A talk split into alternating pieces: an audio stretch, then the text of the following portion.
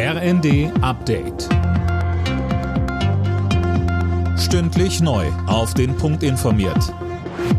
Ich bin Fabian Hoffmann. Guten Tag.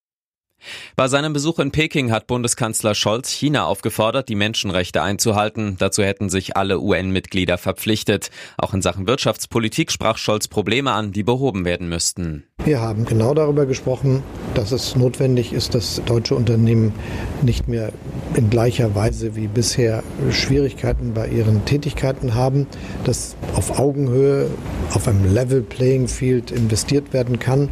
Ich glaube, dass das jedenfalls für sehr viele konkrete Fälle auch zu Fortschritten in nächster Zeit führen wird. Aber es bleibt natürlich unser Anliegen, dass wir das generell zum Maßstab machen.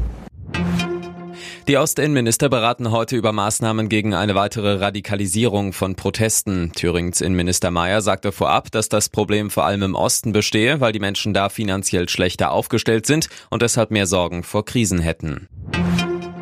Kurz nachdem er Twitter gekauft hat, beginnt Elon Musk heute mit dem angekündigten Personalabbau. Sönke Röhling und dabei will er offenbar alles andere als zimperlich vorgehen. Ja, das kann man wohl sagen. Weil das Unternehmen zuletzt rote Zahlen schrieb, soll rund die Hälfte der 7500 Angestellten gefeuert werden. Und damit es da in der Twitter-Zentrale keinen Aufstand gibt, sollen alle Mitarbeiter zu Hause bleiben. Ihre Zugangskarten wurden deaktiviert. Da kann also niemand ins Gebäude rein. Um 9 Uhr Ortszeit, also um 17 Uhr bei uns, sollen die Mitarbeiter dann per E-Mail informiert werden, ob sie bleiben dürfen oder nicht. In Deutschland fehlt es an Organspendern. Seit Beginn des Jahres wurden gut 700 Organe gespendet, 65 weniger als im Vorjahreszeitraum. Ausgebremst wird das Ganze durch die Pandemie. Außerdem fehlt es in vielen Kliniken an Personal.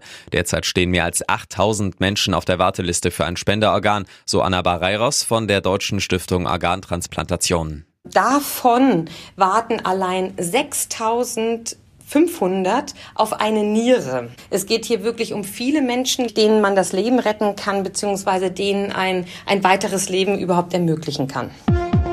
Alle Nachrichten auf rnd.de